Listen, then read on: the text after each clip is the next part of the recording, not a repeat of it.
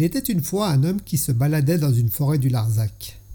Mais surpris par le brouillard, un brouillard à couper au couteau, il se perd. Il arrive malgré tout à distinguer une lumière au loin. Il suit tant bien que mal la lumière.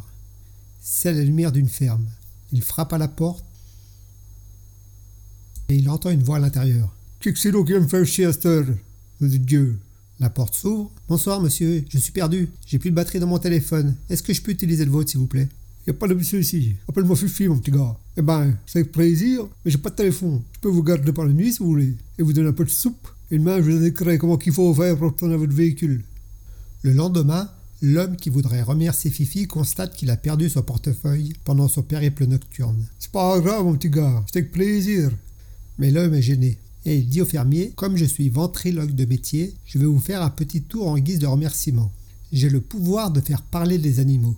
Fifi, au fond lui, se dit Qu'est-ce que c'est que ce encore? Le ventriloque se dirige vers la poule et lui dit Salut, madame la poule, comment ça va? Bon, bon, bonjour ça, ça, ça va bien? Il y a juste le fermier qui, me pique mes œufs tous les jours. Nom de Dieu, vous faites parler les poules?